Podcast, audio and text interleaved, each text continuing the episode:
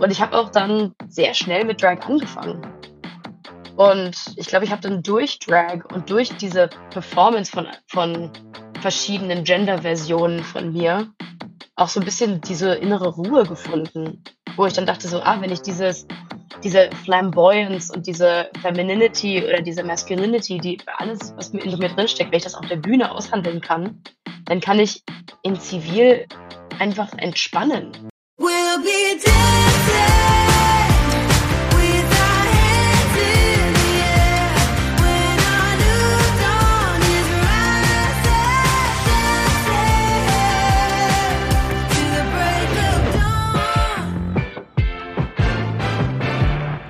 Ist sie hier, Zoe Lohmann. Schön, dass du da bist. Hallo, freut mich. Deine Pronomen sind sie, sie, ihr, ne? Äh, ja, also im Deutschen benutze ich immer noch sie, ihr Pronomen, im Englischen eher they, them. Ah, okay. Aber ich bin da relativ flexibel. Okay, schön, dass du äh, hier bist, heute bei Busenfreundin. Ich freue mich sehr auf unsere, ähm, auf unsere Folge. Ich habe über einen äh, befreundeten Regisseur, der mit mir in den letzten Wochen unterwegs war, Joni, Grüße an dieser Stelle, ähm, habe ich von dir erfahren. Und er hatte mir dann dein äh, Profil gezeigt und ich bin aus dem Staunen nicht mehr rausgekommen, wie wandelbar du bist, was für eine coole Person. Und da habe ich gesagt, warte, Joni, bevor du zu viel erzählst, ich möchte das mit Zoe selber im Podcast besprechen. Es ist so spannend. Du machst Drag Wrestling, darauf kommen wir gleich nochmal ähm, zurück. Aber erstmal zu dir. Ähm, Zoe, ähm, du bist aus Berlin und du bist, ähm, ähm, ich hab's, ich hab's, Drag King und Gender Fuck Performer. Ja, genau. Das fand ich so geil. Was ist ein Genderfuck-Performer? Äh, ja, also ich habe das äh, so ein bisschen geöffnet mit diesem extra Wort äh, in der Bio, ähm, weil also ich halt als Alexander Cameltoe in Drag oft auftrete und der mhm. ist in erster Linie eigentlich schon Drag King. Also da ist hier, da, da bin ich so als AFAB-Person, also Assigned Female at Birth, jemand, dem äh, Weiblichkeit zugeschrieben wurde ähm, und ich performe dann als eher männliche Person. Das ist dann eher Drag King. Aber äh, viele von meinen Auftritten und viele von meinen Looks sind auch äh, viel mehr in so eine Creature-Welt orientiert, wo ich dann mit verschiedenen Pflanzen mich irgendwie verbinde und dann plötzlich mit Pilzen überwachsen bin oder äh, wo plötzlich mehrere Kopien von meinem eigenen Kopf aus mir rauswachsen und wo ich mich dann auch eher mit meiner mit meiner Weiblichkeit oder meinen Problemen damit oder mit der Welt um mich herum auseinandersetze. Und dann ist es eigentlich nicht mehr Male Impersonation oder halt, äh, also maskuline ähm, Performativität, dann ist es eher was anderes und etwas, was so die Idee von Gender an sich so ein bisschen ah. versucht auseinander zu rupfen. Okay, und grundsätzlich all das, worüber wir heute reden, ich habe mich ein bisschen eingelesen in diese ganze Drag-Wrestling-Thematik, da habe ich doch gesagt, boah, äh, da wird, da wird dieses, dieses, diese Gender-Rollen total zerbrochen bei diesem ganzen Thema. Mhm. Das fand ich mega spannend. Ähm, mhm. Grundsätzlich finde ich das total spannend, wer du bist, weil ich habe, glaube ich, in den letzten 255 Folgen nie jemand getroffen, der so wandelbar und so in sich so divers war wie, wie du. Und ich finde das, also das muss man wirklich sagen. Ich habe ähm, ich hab viele Bilder von dir gesehen und auch viel Bewegtbild mhm. gesehen. Und ich fand das alles immer super unterschiedlich. Und ich dachte, ist das so jetzt gerade? Also, ähm, und dachte so, krass einfach. Ähm, können wir ganz kurz, wie, wie, wie, wie bist du aufgewachsen? Wo bist du geboren? Ähm, mhm. Wie bist du sozialisiert worden?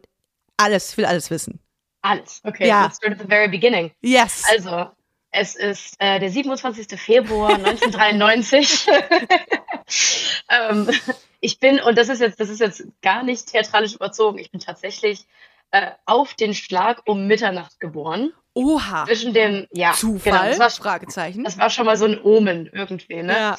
Äh, zwischen dem 26. und 27. Februar.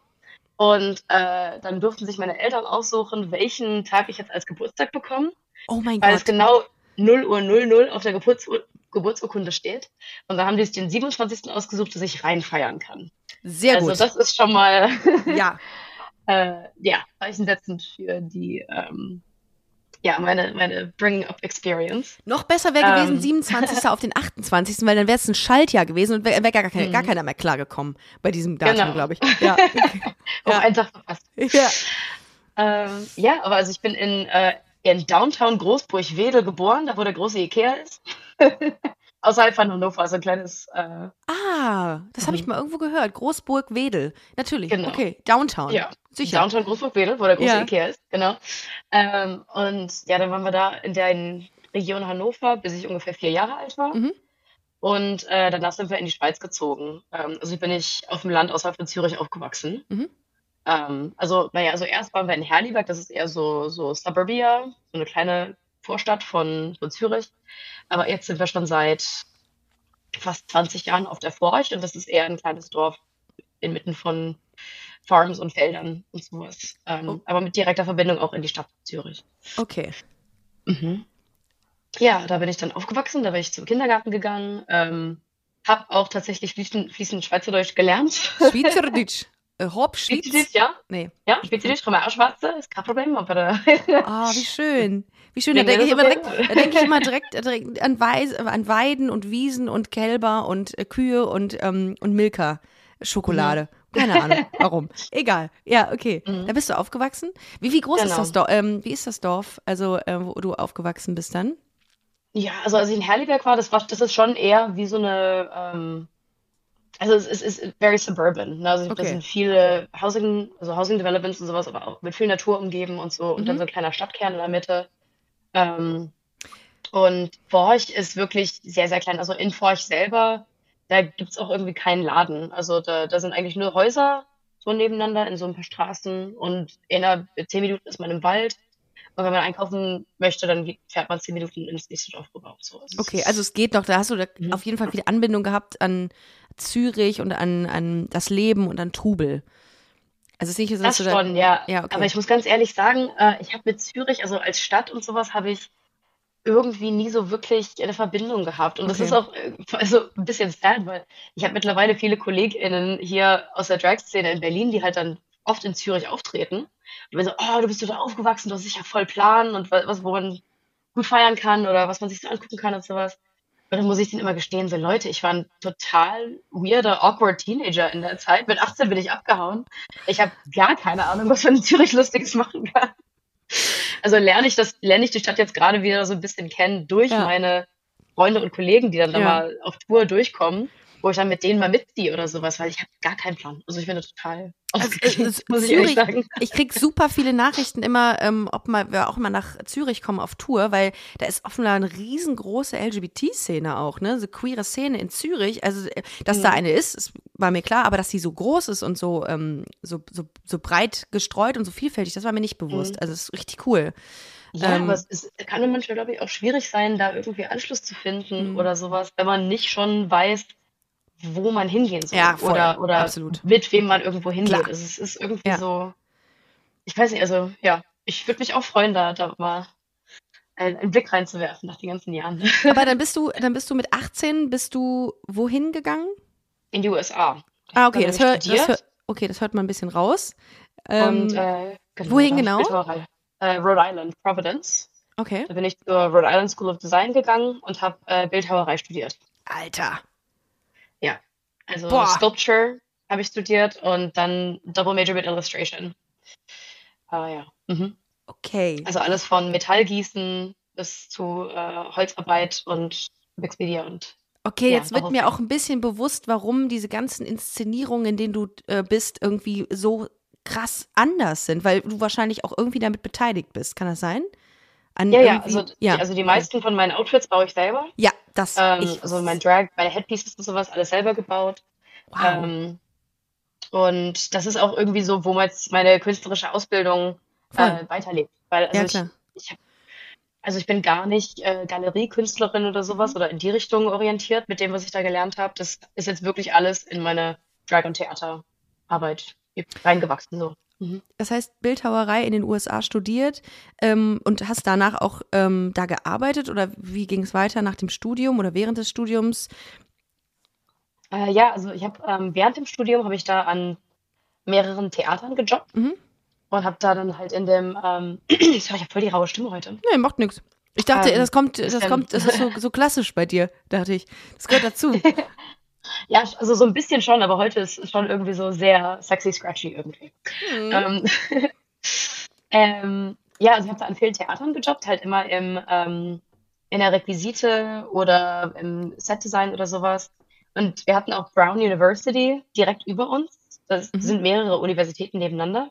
Und bei denen habe ich auch im Theater Department ähm, gearbeitet. Und ich habe da im Scene Shop äh, Studentenjob gehabt nebenher.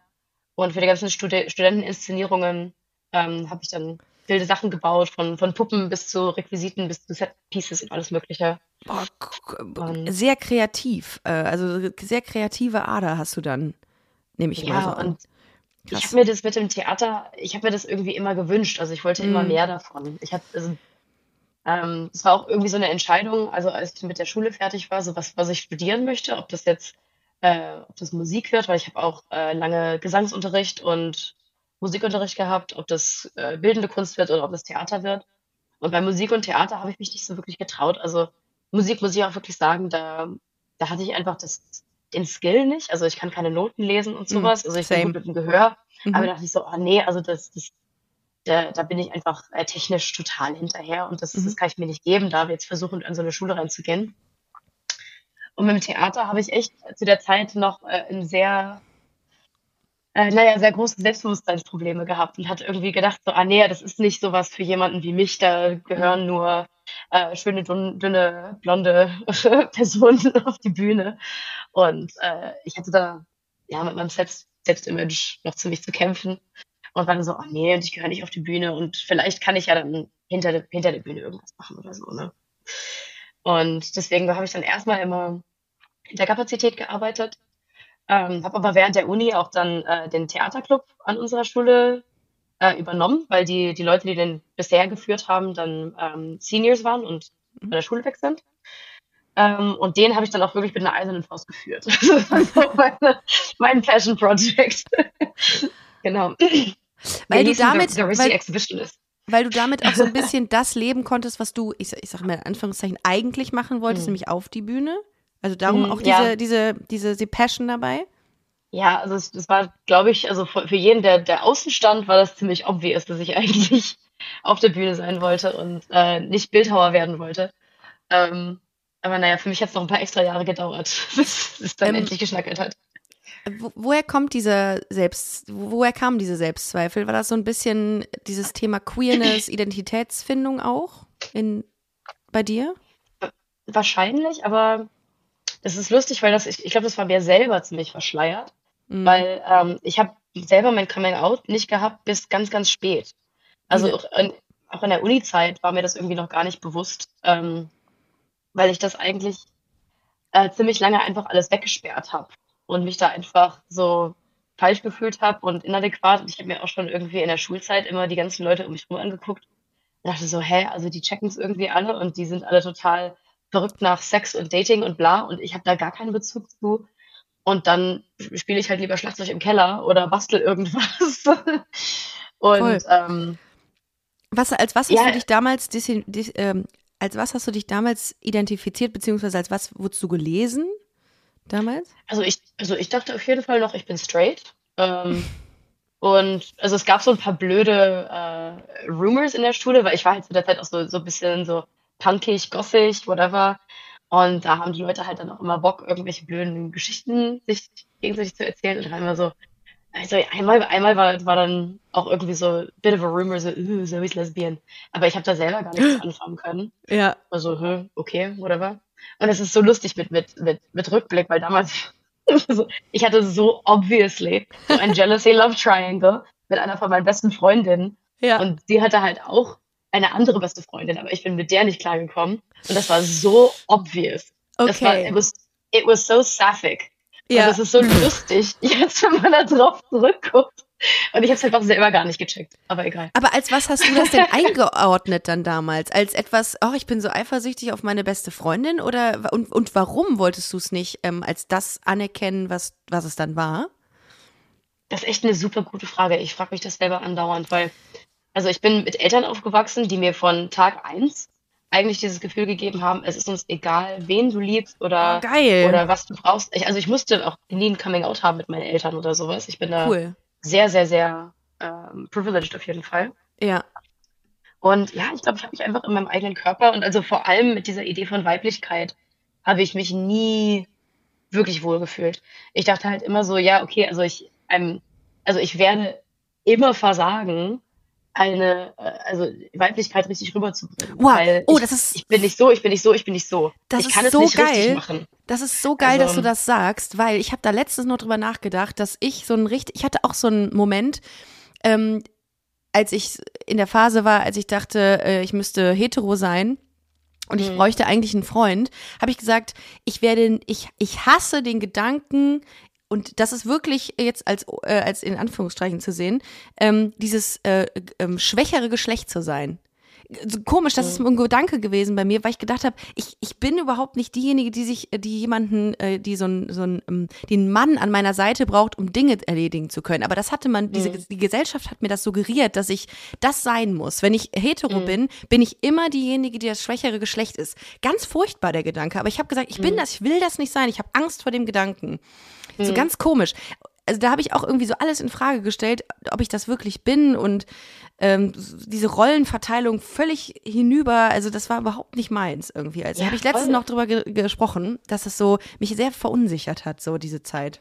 Absolut. Und also es ist ja auch, also eigentlich, also das, das ganze, ähm, also diese, diese ganze Gender Perception ist ja auch eigentlich ein performativer Mythos. Also wenn man sich Ja. überlegt, so, so, wenn man sich, okay, was ist eine Frau? Und wenn man Ja. jetzt mal von den biologischen Tatsachen, die halt biologisch Männchen von Weibchen unterscheiden, sind das alles performative Mythen eigentlich. Zugeschriebene Dinge Und- auch, einfach äh, Ja. zugeschriebene Attribute, die dir auch vor allem innerhalb dieses Patriarchats auch äh, zugeschrieben Mhm. wurden. Also insbesondere es kleiner zu halten, die Frau an sich oder Weiblichkeit Mhm. irgendwie in Frage zu stellen auf vielen Ebenen, irgendwie, weiß ich nicht. Also Mhm. da gibt's ja elendig viel, aber ja, voll. Ja, voll.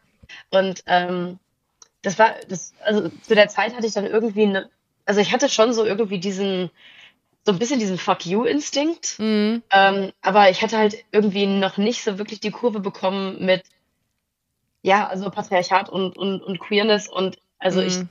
ich darf mir eine andere Art suchen und, und mich dann trotzdem als vollkommene, irgendwie happy in mir Frau oder Person oder was fühlen. Und ich hatte dann irgendwie voll lange dieses Gefühl, so, ja, nee, ich schaffe das irgendwie nicht. Und deswegen ist vielleicht auch einfach dieses ganze Romantik- und Relationship-Zeug nicht für mich, weil ich das offensichtlich nicht so kann und nicht so mache wie die anderen. Mhm. Und ich kann gut Kunst und ich kann gut arbeiten und ich kann gut Projekte und Mhm. dann mache ich einfach erstmal das. Mhm. Und deswegen, ich habe mich unheimlich lange dann einfach auf die Dinge, wo ich mich sicher gefühlt habe, konzentriert. Ja. Und das andere so ein bisschen einfach ausgelassen. und Weil, ähm, hat dir irgendwas Angst gemacht dabei? Also, Ja, Sex- also- irgendwie romantische Beziehungen oder Gefühle zu haben oder ähm, sich, weil manchmal, ähm, manchmal habe ich das Gefühl gehabt, Ja. also ich hatte das auch so ein bisschen, dass ich dann gesagt habe, nee, wenn das das nicht ist von mir, also dieses heteronormative, dann will ich gar nichts haben. So. Mhm. Und ich habe ja nicht, ich habe ja gar nichts, wie du es auch gerade gesagt hast, ich habe das andere ja gar nicht in Betracht gezogen, dass ich auch Homosexualität leben kann. Darum Mhm. habe ich dann gesagt, dann lieber nix. So. Ich habe sechs Jahre Also- auch niemanden an meiner Seite gehabt, habe hab auch irgendwie so, ich würde, ich habe mich auch manchmal gefragt, ob ich vielleicht asexuell bin, weil ich gedacht habe, Mhm. ich darf das eine ja nicht haben und das andere will ich nicht, also mache ich gar nichts. So. Mhm.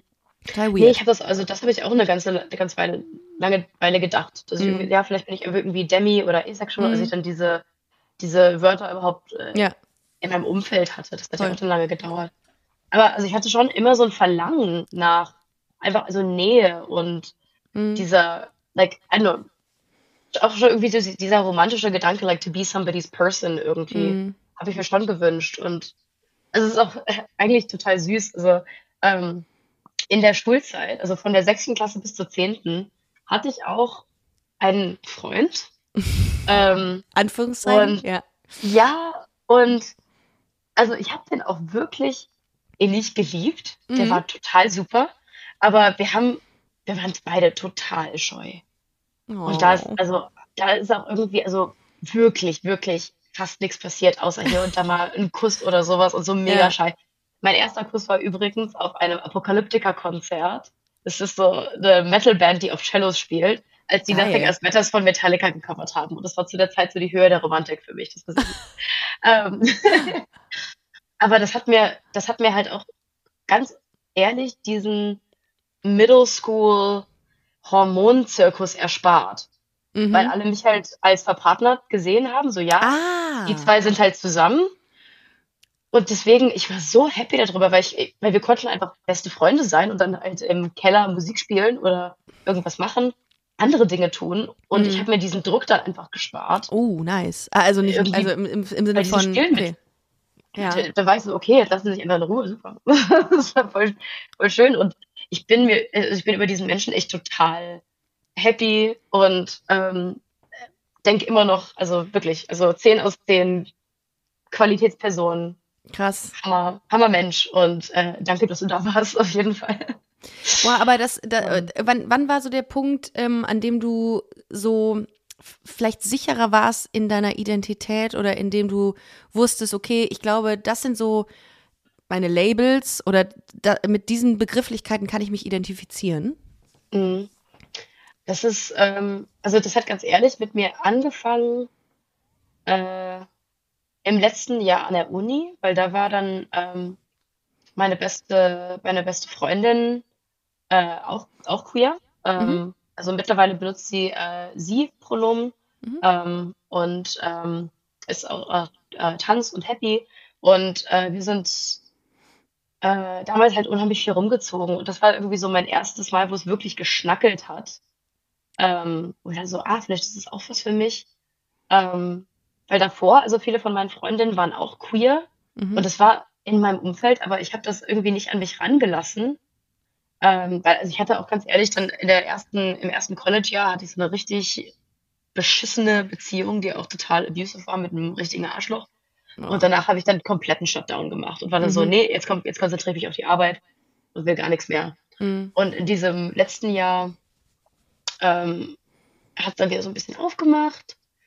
Und ähm, als ich nach Berlin gezogen bin, war das irgendwie total ähm, erleichternd, weil mich da dann keiner kannte und ich nicht irgendwie so diesen anderen Driss mit mir rumgeschleppt habe Mhm. irgendwie. Und ich konnte dann endlich mal neue Dinge einfach für mich ausprobieren, ohne dass ich dachte so, oh Gott, und jetzt dann passiert irgendwas Krassliches. I don't know. Und es ist hier auch einfach viel offener und viel einfacher, Echt? sich mal so auszutesten Ach so, irgendwie. okay. I don't know. Und ähm, ja, also würde ich sagen, ich so 2016 bin ich nach Berlin gezogen und ab dann habe ich dann wirklich erstmal so richtig aufgemacht. Und ich habe auch dann sehr schnell mit Drag angefangen. Und ich glaube, ich habe dann durch Drag und durch diese Performance von, von verschiedenen Gender-Versionen von mir auch so ein bisschen diese innere Ruhe gefunden, wo ich dann dachte so, ah, wenn ich dieses, diese Flamboyance und diese Femininity oder diese Masculinity, die alles, was mir in mir drinsteckt, wenn ich das auf der Bühne aushandeln kann, dann kann ich in Zivil einfach entspannen. Boah, Weil ich dann spannend. irgendwie Krass. gemerkt, weil ich, ja, ich habe dann gemerkt, so, ey, also das auf der Bühne kann das alles so überzogen groß und diese Flamboyance und bla bla bla und da kann ich, wenn ich nicht gerade auf der Bühne bin, like, I can just chill the fuck out. Irgendwie. Boah. Hat echt so einen Effekt auf mich gehabt. Ja, es ist, Ja. kann man das schon so als Kompensation für vieles sehen? Also das, was auf der Bühne passiert dann bei dir? Ja, schon, glaube ich, auf eigene, auf einige Wege. Ähm, ich habe das auch mit vielen Kollegen besprochen Hm. ähm, und vor allem auch mit vielen äh, Freunden von mir, die Transmänner sind, die auch performen, Mhm. ähm, dass es irgendwie so total schöne äh, Katharsis gibt, wenn man ähm, also sich endlich in dieser Männlichkeit gefunden hat, ob das jetzt für meine Transfreunde, also ihre wirkliche Männlichkeit, also im alltäglichen Leben ist. Und dann aber diese Männlichkeit sehr flamboyant und fabulous und glittery und eigentlich dann feminin überzogen, diese Männlichkeit auf der Bühne haben kann. Weil dann, dann kann ich diese ganzen femininen Attribute äh, total feiern und ausleben, wenn es Alexander ist, der es macht. Ja. Weil Alexander ist, ist he's a total fairy. Also, ne, also ab und zu ist er dann auch so, so, so ein Fuckboy, wenn es irgendwie eine, eine Performance oder sowas äh, braucht. Aber vor allem, wenn man mich beim Hosten sieht oder sowas, I am so flamboyant und ich bin so, so gay und, und dandy irgendwie. Und da ist so diese, diese Weiblichkeit, die ich mir irgendwie als weiblich gelesene Person nie erlaubt habe oder nie wollte, kann ich da ausleben. Und das war irgendwie so ein Full Circle. Wow. Ich dachte so, ja, cool, jetzt, jetzt macht das Sinn und da kann das sein und da kann ich auch Spaß damit haben, aber ich muss es nicht jeden Tag der Welt vorführen. So. Ähm, wie ist Alexander Cameltoe entstanden? Das ist ja deine Kunstfigur, mit der du auf, auf, auf der Bühne bist. Und äh, Alexander ist auch derjenige, der, ähm, der Drag Wrestling macht, auf das wir genau. gleich zu sprechen kommen. Wie, wie ist mhm. Alexander entstanden? Alexander ist unter Zeitdruck entstanden. Ähm, also wir sind damals ganz oft zu verschiedenen Drag-Shows in Berlin gegangen. Äh, hauptsächlich auch den Shows von The House of Presents, was dann auch mein Drag-House war. Ähm, und eines Tages wollten wir da zu einer Show hingehen und dann haben die auf ihrer Facebook-Seite damals noch gepostet, äh, wenn ihr schon immer, schon immer auf unserer Bühne stehen wolltet, schreibt uns jetzt, weil eine unserer Performerinnen ist uns gerade abgesprungen und we need someone in the lineup. Und meine Freundin, mit der ich auch nach Berlin dann gezogen bin, äh, meine beste Freundin, die hat mich geprügelt. Ich meinte so, du weißt, dass du das machen willst, jetzt schreib den einfach, verdammte Scheiße, you know you wanna do it, bla bla bla. Und äh, da habe ich den halt geschrieben, so ja, hm, I would be interested. Und die sofort zurückgeschrieben, okay, well, what's your name, what's your number, what's your music? Yeah, und ich hatte, okay, so konkret zu sein, okay. Ja, und ich habe mhm. soweit nicht gedacht, weil ja. ich hatte keine Antworten auf diese Fragen. ja. Und äh, da habe ich halt meine Freundin dazu verdonnert, äh, Namen für mich zu brainstormen, weil ich dachte, du hast mich jetzt hier in diese Situation reingebracht. Du kannst dir jetzt einen Dragnamen für mich ausdenken. Während ich wie eine blöde äh, Songs gesucht habe und gedacht habe, was, wie kann ich da ein Act machen? Und das war ein äh, Abend, das war ein äh, Peaches Tribute. Mm. Ähm, mhm. Das heißt, es musste Musik von Peaches sein. Ja. Ähm, und da habe ich halt viele blöde YouTube, die ganzen Peaches-Songs durchgehört und dachte, oh, wozu kann ich performen? Und dann habe ich Talk to Me ausgesucht, weil ich nämlich zu der Zeit äh, in meinem Atelier auch gerade mit äh, Silikonprothesen rumgespielt habe.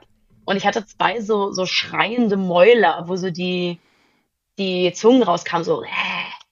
Und da hatte ich zwei so Silikongüsse davon und ich dachte, oh geil, wenn ich mir die auf meine Titten klebe, dann kann das der Reveal sein, wenn der Song Talk to Me ist. Uh, geil. Dann ist das, Krass. ist das die Performance. Ja. Und äh, der Name Alexander Cameltoe kam halt, meine Freundin hat sich da was ausgedacht, weil ich zu der Zeit mit dem Musical Hamilton total, äh, ich war crazy nach, diesem, nach Hamilton, nach diesem Musical von Lin-Manuel Miranda. Und Alexander Hamilton, Alexander Cameltoe. Ja. Ähm, ja, so ist dann der Name entstanden. Und ich dachte an dem Tag noch, boah, das ist aber voll silly und da nimmt mich ja keiner ernst und ich kann es ja immer noch ändern. Und jetzt, äh, ja, ja, sechs Jahre später, sieben Jahre später fast schon, nothing has changed. Ja. Ist es in Stein gemeißelt? Äh, an, wenn man im Bild, in der Bildhauersprache bleiben will.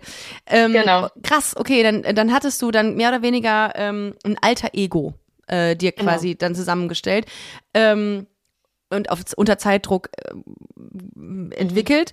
Mhm.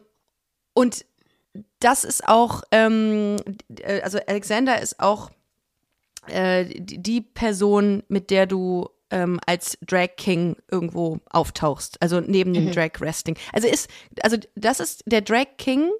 Was mhm. ja viele nicht wissen, ist, ne, dass es das natürlich auch gibt. Neben Drag Queens gibt es auch Drag ja. Kings. Und ich finde, das ist auch eine, eine, ähm, äh, eine Thematik, die viel zu selten irgendwo besprochen wird. Ich fand das übrigens, ähm, finde das mega, ähm, es gibt auch in, in, in Köln, gibt es, glaube ich, eine Drag King-Gruppe.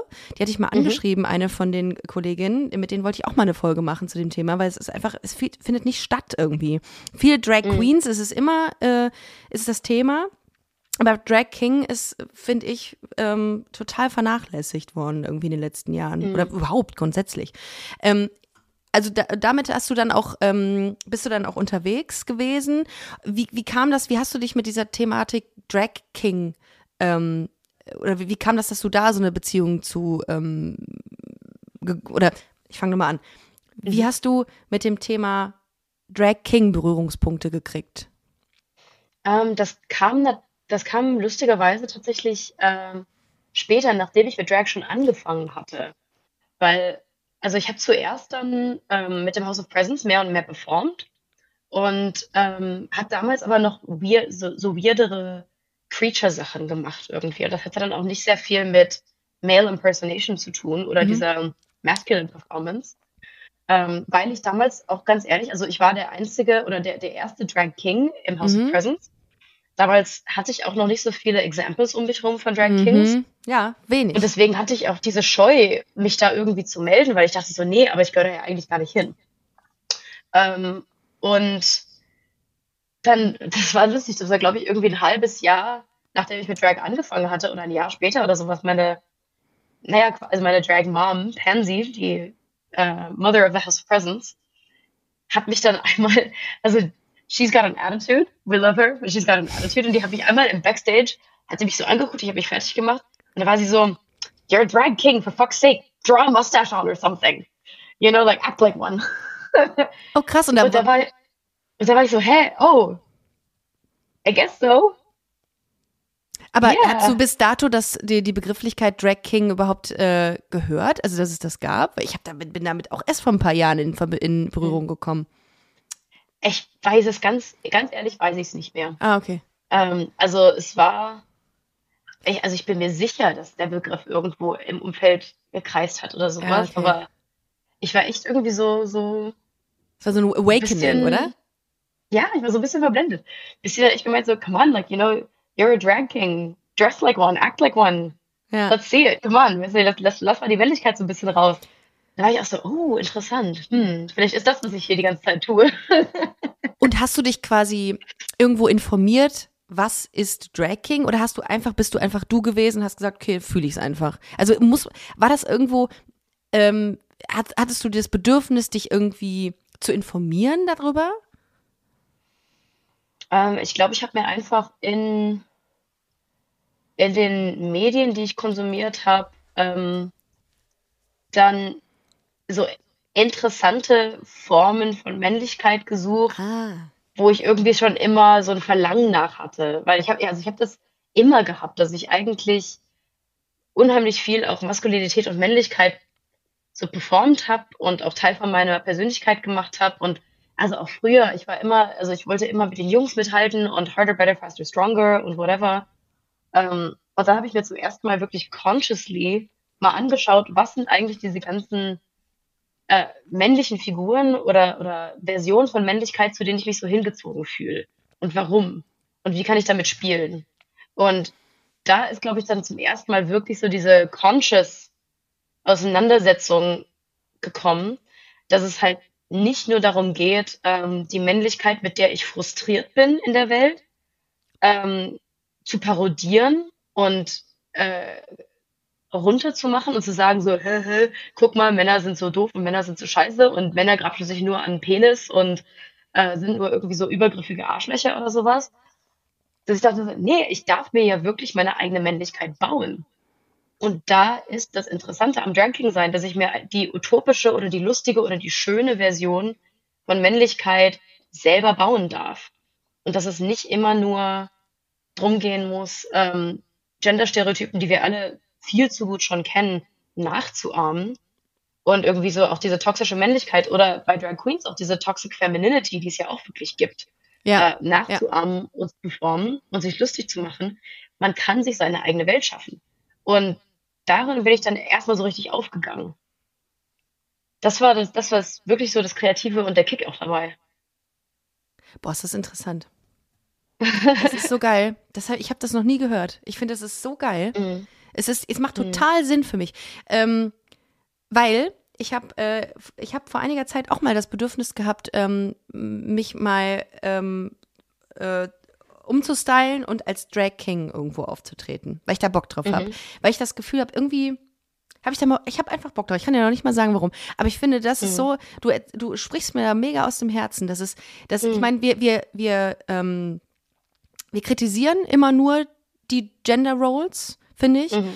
Und wir geben aber keine neuen Impulse. Wir, wir, mhm. wir definieren Gender nicht neu. Und das mhm. tust du aber, indem du als Drag King auftauchst und das so mhm. ähm, performst, wie du es fühlst und wie du es gerne hättest. Das finde ich mega smart. Mhm. Ähm, ja, also da, darin liegt. Nee, bitte. Mhm. Nee, Entschuldigung. Also, äh, also für mich liegt auch darin ähm, irgendwie das Politische und das Revolutionäre an der Drag-Kunst.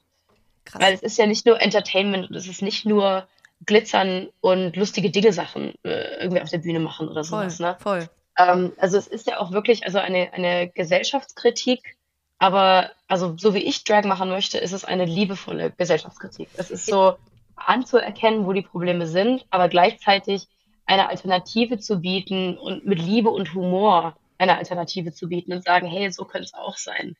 Und so können wir miteinander.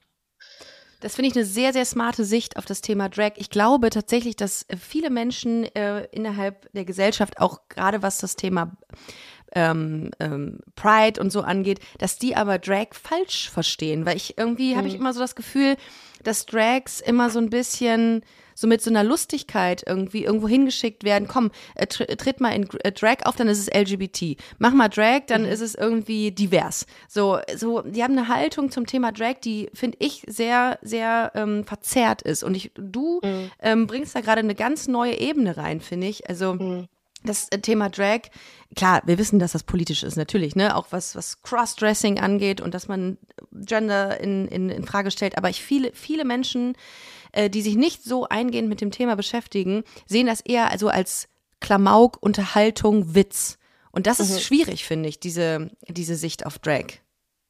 Ja, und also es, es ist auch interessant, also es kommt halt immer darauf an, wer sich es anschaut, wie ja, es gemacht wird, voll, in welchem voll. und auch in welchem Kontext es aufgeführt wird. Mhm. Weil, also es gibt auch gute Gründe, warum ich mich nicht für jeden Event buchen lasse.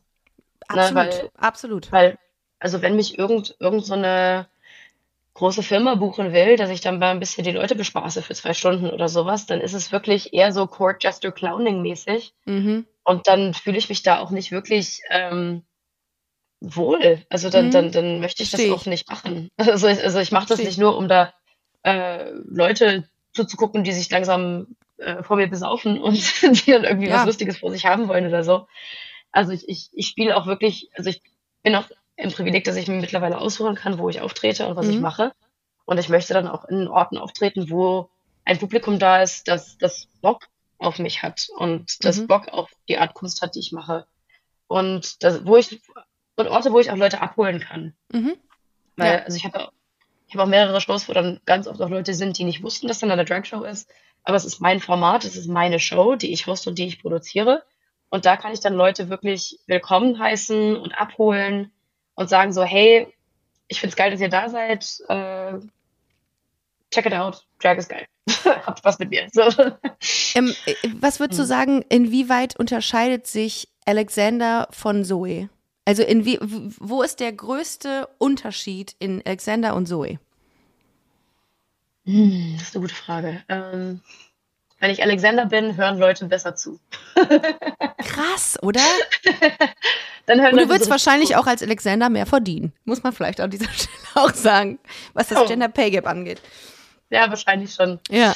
Ähm, nee, also es ist einfach, äh, also ich glaube, es gibt mir ähm, so ein paar Schritte Ab Abstraktion, mhm. dass ich mich auch dann ähm, berechtigt fühle, mich vor einen Raum voller Hunderten von Leuten zu stellen und da am Mikrofon zu labern und zu performen, also vor allem beim Hosting. Ne?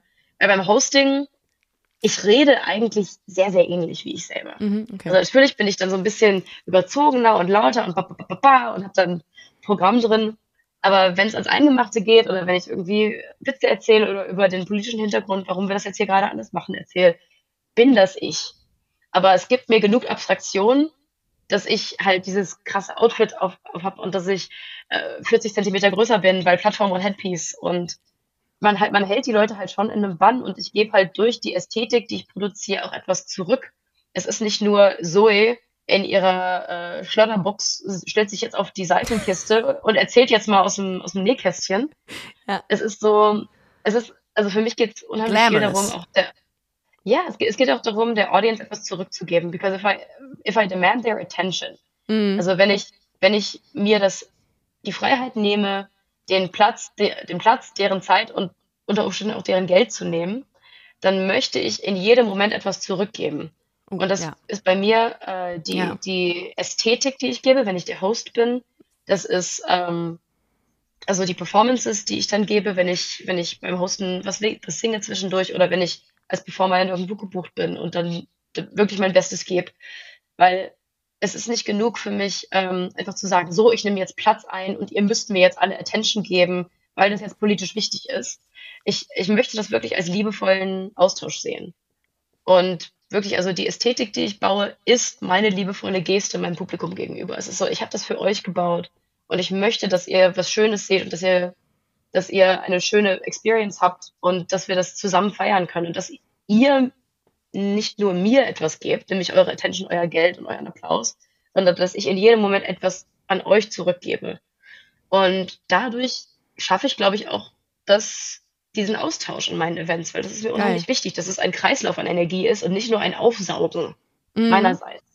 Ja, und ich glaube auch, dass du dazu beiträgst, dass Leute auch umdenken und auch vielleicht irgendwie ihre Ansichten auf Themen irgendwie ändern, wenn sie dich sehen. Mhm. Also zumindest ging es mir jetzt so, nur aus den Erzählungen raus, dass man irgendwie hingeht. Mhm. Es ist dann die Attention, klar, und das Geld, aber auch irgendwie so grundsätzlich eine Haltung ähm, mhm. irgendwie zu überdenken und, und, und ja, Dinge in gesellschaftlichen Kontext einfach zu, zu hinterfragen. Ich finde, das ist, äh, das ist so auch das das schönste Kompliment, was ich kriege, wenn ich irgendwie auf der Bühne bin, dass Leute sagen, ey, mhm. ich habe das erste Mal drüber nachgedacht, wie das und das ist. Mhm. Und denke ich mir so, geil, ey, mit, mit dem, manchmal auch Klamauk, den ich so auf der Bühne mache, aber dass Leute dann da hinkommen und wirklich ernsthaft äh, drüber nachdenken und sich mit meinen Themen befassen, das ist so das Schöne, finde ich, irgendwie mhm. immer. Darum fühle ich das total. Ja. Ähm, und das ist auch total schön. Also ich nehme ja auch immer die Zeit nach ja. den Shows ja, geil. Also, wenn, wenn ich irgendwie noch so, so, so, zwei Krümelchen Energie habe nach ja. der Show, dann nehme ich mir die Zeit, dass alle, die irgendwas loswerden wollen oder mir ja. irgendwas erzählen wollen,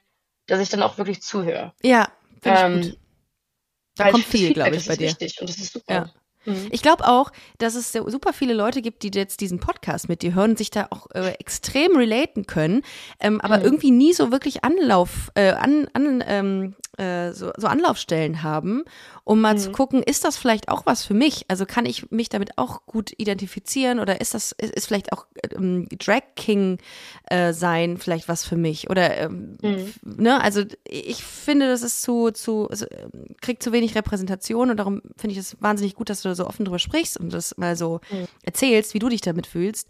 Und Jetzt kommen wir zu dem Thema, äh, was ich ja persönlich wahnsinnig interessant finde, weil ich ähm, weil ich das davon noch nie was gehört habe bis dato, Drag Wrestling, mhm. dass du als, yeah. ähm, als ähm, Alexander Cameltoe auch machst. Ähm, mhm.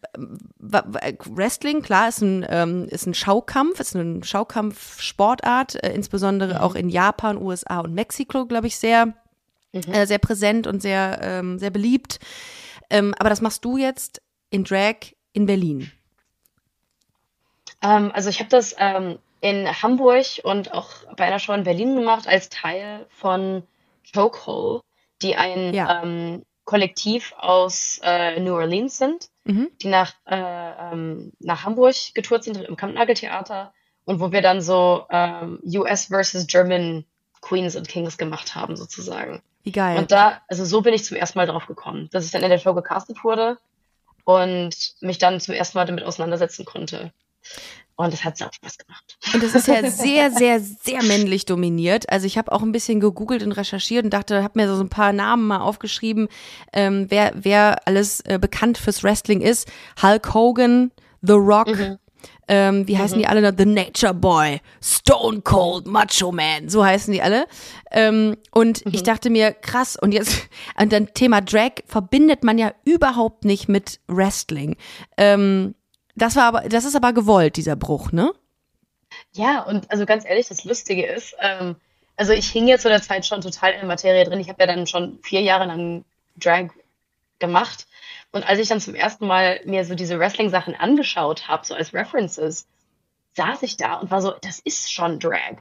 Das ist schon überzogene Gender Performance. Ja. Das ist ja alles, das ist ja alles Theater und das ist ja alles diese Charaktere, die aufgebaut werden, die sowieso Kunstfiguren sind, die dann zu diesen totalen Macho, Superhelden, Mega-Villains aufgebaut werden. Und es ist ja eigentlich auch nur professionelle Gender-Performance. Die ja. Typen sind im Privatleben auch nicht so. Und auch wenn man sich dann also dieses Girl- oder Lady-Wrestling oder whatever anguckt, das ist ja auch total überzogene Gender-Performance. Was dann irgendwie, you know, there's this like this this Baby Doll Girl und äh, whatever und die kommt immer mit ihrem Stofftier in den Ring und äh, verprügelt dann die Leute oder whatever, ne? Oder so dieses Bad Girl Image, das sind doch alles, das sind alles Stereotypen und das sind alles Archetypen auch. Also es ist fast mythologisch. ist Krass. Lustig. Eine Frage wäre bei mir gewesen, welche Gemeinsamkeiten gibt es bei gibt es zwischen Drag Performance und Drag Wrestling? Und du hast es gerade beantwortet. Mhm. Im Grunde ist es ist es deckungsgleich, wenn man es mal so ist, sieht. Es ne? ist beides Gender Performance. Krass. Es ist beides Gender Performance und es ist total. Also ich ich ich glaube auch nicht, dass die das nicht ähm, consciously auf irgendeinem Level anerkennen. Also die wissen ja, dass sie da eine Show abziehen. Und klar, also es gibt auch sicher sehr, sehr viel toxische äh, Gender-Probleme oder Stereotypen in dieser Welt, aber auf irgendeinem Level müssen die auch checken, dass, dass sie da halt etwas performen, das sie selber nicht sind. Also ich finde das faszinierend. Ich würde auch gerne mal mit einem Wrestler drüber reden. Ja, das können wir. Ich mhm. versuche mal einen zu kriegen. Dann, dann müssen wir, dann mhm. können wir mal wirklich darüber. Das also aus, aus dieser aus dieser ähm, Nicht-Drag-Variante mal ähm, mit denen sprechen. ähm, dann gehst du in den Ring. Also du gehst mhm. dann quasi als Alexander Cameltoe in den Ring und kämpfst mhm. quasi. Also das sind ja Fake Moves, ne? Also man man man das ist ja eine, das ist ja einstudiert so ein bisschen der Kampf, oder? Mhm. Eine das Choreografie, heißt, ja. Eine Choreografie, krass. Okay, mhm. aber es, ihr tut euch nicht weh. Also ihr schlagt euch jetzt nicht wirklich auf die Nase oder kommt das manchmal vor? Nee, also, naja, also letztes Mal habe ich tatsächlich aus Versehen einen Tritt in die Rippen gekriegt. Oh. aber das war aus Versehen und das war auch, äh, äh, ja, einfach leider, leider daneben getreten und es ist nichts Schlimmes passiert. Aber. Ja. Und wie ist das dann für dich? Also wie, das erste ist, was ist das für ein Gefühl, quasi, ähm, in diesen Ring zu gehen? Und das zweite ist, wie mhm. hat das mhm. Publikum reagiert? Ist das etwas, was verstehen das Menschen? Ja. ja? Also die Leute haben es hart gefeiert. Und das Geil. ist so lustig. Also ähm, ich finde es lustig, weil vor allem in dieser Show bin ich halt unter meinem Dragnamen aufgetreten und immer noch mit meiner eigenen Ästhetik. Aber ich habe halt trotzdem irgendwie nochmal einen neuen Layer Character erfinden müssen weil wir wurden alle in, also im Wrestling gibt's ja die Heldencharaktere und die, die Villains, die Bösewichte. Ja. Und das sind äh, Heels und Faces. Und die Faces ja. sind die Helden und die Heels sind die Schurken. Ja. Und ich habe damals gegen meine Drag-Schwester Gisa Poke äh, gewrestelt beim ersten Mal. Und sie war The Face. Und wir haben alle so uns äh, Backstories ausgedacht. Und da haben wir so Videos gedreht, die dann gezeigt wurden, bevor wir auf die Bühne gekommen sind die so ein bisschen unser Drama erzählt haben, so warum wir uns jetzt gleich die Fresse einschlagen. Ja. Und, ähm, und ich war dann so ein totaler, äh, so eine totale Parodie von den reichen Fuckboys, die irgendwie so nach Berlin kommen, um einmal so ein bisschen das, das echte Leben zu erkennen oder das echte Leben irgendwie mitzubekommen. Und der hatte irgendwie äh, fünf Pyramid Schemes mit Cryptocurrency im Hintergrund laufen gehabt und kommt aus der anderen Galaxie, wo er eigentlich hätte herrschen sollen, aber keinen Bock auf den Thron gehabt hat. Und dann wow. ist er abgehauen. And now he's like uh, Berlin's hottest agent of gentrification und whatever. Und ähm, einfach ein totaler Arsch. Und ähm, das hat, das hat auch mega Spaß gemacht. Weil also wenn ich als Alexander hoste, bin ich eigentlich ein total süßer, fluffiger Charakter, den Leute auch lieben zu lieben. Mhm. Und da durfte ich dann mal so einfach so richtig ein Arschloch raushängen lassen. Aber es war halt so offensichtlich Parodie und ich habe dann auch dieses Match verloren und habe richtig den Arsch versohlt bekommen. und es war, es, es hat einfach so Spaß gemacht und die Leute haben es gefeiert. Die haben so Bock gehabt. Es war lustig, ja. Ich würde das auch so gerne mal sehen. Ich habe, mhm. ähm, ich habe, glaube ich, in Köln gibt es das überhaupt nicht. Nur Hamburg, Berlin. Ähm, mhm. Ich würde mir wünschen, dass ihr mal irgendwie auf Tour geht äh, und wir das mhm. äh, auch mal hier in Köln oder äh, in der Nähe abfeiern können. Aber wenn es, wenn das nicht der Fall ist, dann komme ich auf jeden Fall das nächste Mal nach Berlin. Ich möchte das unbedingt sehen. Ich finde das wahnsinnig mhm. toll. Und das, ich wusste auch gar nicht, dass das mit so viel Storylining einhergeht. Ja, doch, also, dass es Geschichten auch erzählt. Ähm, und die schreibt ihr auch selbst? Also, das denkt ihr euch auch selber aus? Oder habt ihr da irgendwelche Redakteurinnen, die das machen? Nö, also das ist alles auf unserem eigenen Mist gewachsen sozusagen. Geil. Krass. Und ähm, das ist auch total lustig, wenn man dann im Ring jetzt auf der Bühne ist und diesen, diesen Fight durchspielt. Ähm, weil wir sind ja eigentlich, also so, so Kampfszenen kennen wir eher aus, aus Filmen. Ja. So Filmen, TV-Shows und solchen Medien. Ja. Und da sind so Kampfszenen ja immer so total gritty und realistisch und unheimlich schnell gedreht. Mhm. Es ist immer so ne, und man kommt mhm. gar nicht mehr hinterher. Und was total lustig ist, wenn man im Ring ist, man muss alles so langsam machen und so groß und so überzogen. Und ja, stimmt. Immer, wenn man wenn man drin ist, also ich habe dann, wir haben so riesen Requisiten. Ne? Also ich hatte dann so eine riesige ähm, eine Münze, weil ich halt versucht habe, äh, Gisa von meiner blöden Cryptocurrency Camel Coin zu überzeugen. Und da war mal ein von meinen Fight Tools war so eine riesige Münze. Ne? Und dann rennst du halt rum und bringst so, ja, ja, so einmal alle vier Seiten angucken, während Gisa sich langsam auf dem Boden wieder aufstemmt. Oh Gott, oh, ich habe gerade, oh, ich habe gerade Tritt in die Fresse bekommen. Oh, Drama, ja. Drama, Drama. Auch wirklich gucken, dass jeder dein Gesicht einmal gesehen hat, bevor du den nächsten Schlag nimmst. Und das, das ist so das, das Tempo, was man einhalten muss. Ja. Man fühlt sich immer, das ist doch viel zu langsam, aber von außen wäre zu schnell, wäre alles andere zu schnell. Man hat Bock, wirklich jede Geste zu sehen und alles groß zu machen und ich habe früher als Kind, ich, ich habe früher als Kind habe ich Wrestling geguckt manchmal und habe gedacht, mein Gott, muss das wehtun, wenn die sich mhm. so genüsslich quasi mit dem Ellbogen auf einen draufstürzen. Krass, dass das, äh, das, yeah. ich das lange nicht gewusst, dass das alles Performance ist, aber auch anstrengend. Ne? Wie, wie lange trainiert ihr denn für so einen Fight? Also das, äh, da hatten wir Glück, das war auch dann ähm, äh, mit, äh, mit Fördergeldern auch das Kampnagel finanziert und die mhm. haben uns dann drei Monate Wrestling-Training gegeben bevor, vor der Show. Hammer. Hammer. Und da haben wir, haben wir hier in Berlin mit einem Trainer gearbeitet, bevor wir nach Hamburg hochgegangen sind, der uns halt auch das, also die ganzen Safety-Sachen gezeigt hat. Also mhm. wie man sich sicher abrollt und sicher fällt und auch diese dramatischen Dinge rausreißt. Also wenn, mhm. wenn man richtig fällt und gleichzeitig so die ganze Fläche vom Arm auf die Matte haut, dass man ja. einen großen Crash erzeugen kann, ah. aber gleichzeitig den kompletten Oberkörper eigentlich schützt. Ah. Und ähm, es ist unheimlich viel Technik bei. Boah. Und, ähm, und hast du weiterhin Training, Wrestling-Training, oder war das jetzt einmalig, dass du diese ganzen ähm, Hand, das Handwerkszeug gelernt hast und das jetzt so anwenden kannst, oder muss man ständig im Training bleiben? Also das, das, das war jetzt halt immer für diese, für diese vereinzelten Shows. Also mhm. ich, ich mache es leider auch nicht so regelmäßig. Also ich ja. fände es geil, wenn wir hier einen monatlichen Event hätten oder ja. sowas und die Leute ja, hätten auch. auch richtig Bock. Also wir haben wir haben in Berlin auch so Zuspruch gefunden. Wir haben diese Show im Festsaal gemacht und wir hatten Leute um den Block, also die auch nicht alle reingekommen sind. Das war so packevoll. Also die, das Publikum ist da, die Leute haben Bock und ich hatte auch riesen, riesen Bock. Ähm, aber ich glaube, wenn wir jetzt nochmal von Anfang an was Neues machen würden, dann würde ich mir nochmal ein paar Sessions Training holen mhm. und dann würde ich auch wirklich schauen, dass, dass jede Choreografie wirklich einstudiert ist und dass dann keine Fehler passieren können auf der Bühne. Ähm, und wie sah das, ähm, wie sah das Publikum aus? Eher männlich dominiert, weiblich, äh, non-binär? Was, wie muss ich mir das vorstellen? Wer kommt da hin? Also äh, auf Kampnagel in, in Hamburg, es, es war ganz ehrlich total durchgemischt. Also ja? wir hatten ziemlich viele Leute, glaube ich, die einfach so die, die Regulars auf Kampnagel sind, die dem Theater einfach vertrauen, die sagen ah. so, hey, ihr bringt immer geiles Programm, wir haben Bock.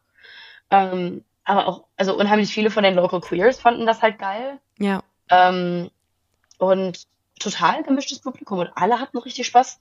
Und also hier in Berlin sind dann halt, ähm, also, also fast, äh, also die, die Leute, die um den Ring rumgestanden haben, das sind Gesichter, die ich gesehen habe, das waren auf jeden Fall alle unsere, unsere Queers, die auf unsere Events und Partys kommen und sowas. Geil. Und ähm, ja, die haben es einfach richtig gefeiert. Hammer. Ich würde es auch feiern. Ich würde es auch feiern. Ich möchte es unbedingt sehen. Ich bin ganz, ich bin ganz heiß drauf. Ähm, darum mhm. äh, bin ich sehr gespannt, wenn äh, das nächste Mal so ein Happening ist, dass, äh, dass ich mir das mhm. angucken kann. Wo kann man dich denn jetzt sehen? Also wenn man jetzt sagt, boah geil, was mhm. so erzählt hat, ich habe jetzt Bock, mir was anzugucken von ihr. Wohin ähm, können wir kommen? Also ja, äh, wo, wohin, äh, was würdest du empfehlen oder beziehungsweise ähm, was steht in nächster Zeit an? Also, wo ihr mich auf jeden Fall immer erwischen könnt, ist, äh, ich habe eine monatliche Show auf dem Klugerkranich. Äh, das ist eine Rooftop-Bar in Berlin. Oh, die ist so äh, geil. Die ist so geil. Und ähm, da habe ich äh, am letzten Samstag von jedem Monat ähm, meine, meine monatliche Drag Show, die heißt Hive Tea. Mhm. Ähm, und da suche ich mir immer super PerformerInnen aus äh, Berlin und auch Beyond Berlin. Dieses Jahr habe ich ziemlich viele Touring Artists, die ich auch mitbringe. Ähm, wo wir euch immer eine total süße Show zum Sonnenuntergang auf dem Dach bringen. Und da kann ich euch auf jeden Fall immer herzlich zu einladen. Ähm, sonst äh, mache ich auch öfter mal das Hosting in Burlesque Bars, zum Beispiel zum starken August. Oder produziere auch mal meine eigenen neuen Formate oder probiere neue Dinge aus ähm, im Tipsy bei Berlin an der Eberswalder Straße. Ähm, und ihr könnt mich auch gerne zu euren Events hinbuchen, weil diesen Sommer bin ich sehr viel auf Tour. Also ich bin jetzt die nächsten zwei Wochen erstmal in der UK unterwegs. Danach mache ich eine super Show in München, da freue ich mich schon drauf. Ähm, und naja, also letztes Jahr war ich auch ähm, einige Monate an der Staatsoper Stuttgart und habe da in der Oper mitgespielt mit mehreren von meinen Drag Sisters. Ähm, ich gebe auch Workshops, also wenn jemand Bock hat, Make-up zu lernen oder Dranking zu machen oder irgendwas, dann gebe ich Privatworkshops und Gruppenworkshops und ähm, ja, jeder Monat sieht bei mir anders aus. Es ist immer viel los. Und im August diesen Jahres, da, das kann ich euch jetzt schon sagen, im August, äh, am 18. und 19. produziere ich ein Event mit einem Freund von mir aus New York, der auch Drag macht. Ähm, der, und das wird ein Hammer-Event, da freue ich mich jetzt schon drauf, im Ballhaus Berlin. Ähm, Underworld Mycelium heißt das. Und da geht es um symbiotische, queere Beziehungen statt dieser darwinistischen Competitiveness. Und das ist ein großes Thema in meinem Drag, dass wir dieses Zusammenarbeit und Symbiose zwischen KünstlerInnen äh, anstatt diese Competition, die halt auch leider durch Formate wie RuPaul's Drag Race in der Drag-Welt Überhand gewonnen hat. Und dass mhm. man Zusammenarbeit und Symbiose und Kollaboration fördert. Ähm, das wird ein Hammer-Event. Der wird richtig Hammer. geil. Kann ich euch jetzt schon sagen. Und wenn ihr sagt, boah, ich würde jetzt gerne mal äh, auf ähm, Zoes Seite gehen. Who mhm. the fuck is Alexander? Who unterstrich the fuck unterstrich is Alexander. Da geht ihr einfach auf Instagram drauf. Da, das, dieser Seite folgt ihr dann und dann wisst ihr wahrscheinlich, mhm. ähm, immer genau, was abgeht und äh, seid up to date. Äh, und dann müsst ihr euch mal wirklich diese Variation an, ähm, an an Outfits angucken, an Designs, an, an Sets, wo du bist. Das ist der Hammer. Das ist so geil, bunt und verrückt und geil und irgendwie smart gemacht. Das ist alles ist viel. Also wenn man sich das, also genießt dieses, ähm, diesen Feed, wirklich, kann ich nur empfehlen. Ich habe das, ich habe den ja. wirklich äh, durchgeguckt und habe gesagt, mein Gott, ist das geil alles, unglaublich. Und du, du, du schminkst auch, ne? Also du, du machst mhm. auch das äh, Make-up. Das ist so alles selber geschminkt, ja. Boah, Krass, ey. Ja, also kann ich sehr empfehlen. Ich freue mich auf jeden Fall, ähm, mir das irgendwann äh, demnächst anzugucken. Ich guck, ich, mhm. ich stalk dich einfach. Ähm, und ich danke dir sehr für dieses sehr, sehr interessante Interview. Wirklich. Also mhm. äh, ich bin sehr gespannt wo das hinführt mit Drag äh, Wrestling insbesondere, weil ich glaube, äh, dass das echt eine Sache sein kann, ähm, die äh, also die die auch äh, jetzt im Mainstream mega spannend sein könnte, also mhm. also ankommen könnte. Ja, absolut. Und also was das Schönste daran für mich ist halt, es ist äh, also ungebändigter Entertainment, Spaß, mm, ja. aber es ist auch einfach, es ist mit so viel Humor und so viel Liebe und Selbstironie gemacht und das und, nimmt sich nicht zu ernst und das ist so voll. wichtig. Und trotzdem und trotzdem hat es noch eine Message, finde ich, dass man eben ja. diese diese Rollen-Klischees so ein bisschen aufbricht und hinterfragt und das finde ich auch sehr geil. Mhm. Ja, mega. Ja, ja. Zoe, vielen, vielen Dank, äh, dass du heute bei Busenfreundin warst. Ähm, ja, danke dir, hat Spaß gemacht. Dito, Dito. Und vielen Dank, dass ihr zugehört habt, ihr Lieben. Äh, wenn ihr weitere Infos ähm, haben wollt, wie gesagt, Instagram oder mhm. gerne auch busen-freundin.de. Da könnt ihr auch nochmal alles nachlesen. Und ich freue mich auf nächste Woche. Vielen Dank, Zoe. Mhm. Und äh, wir sehen uns hoffentlich bald im Real Life. Ähm, mhm. Bis dann. Macht es gut. Bis dann. Tschüss. Alles klar. tschüss, tschüss. Das war Busenfreundin. Wenn ihr weitere Informationen wollt, dann slidet uns smooth in die DMs auf Instagram busenfreundin-podcast oder besucht unsere Webseite www.busen-freundin.de.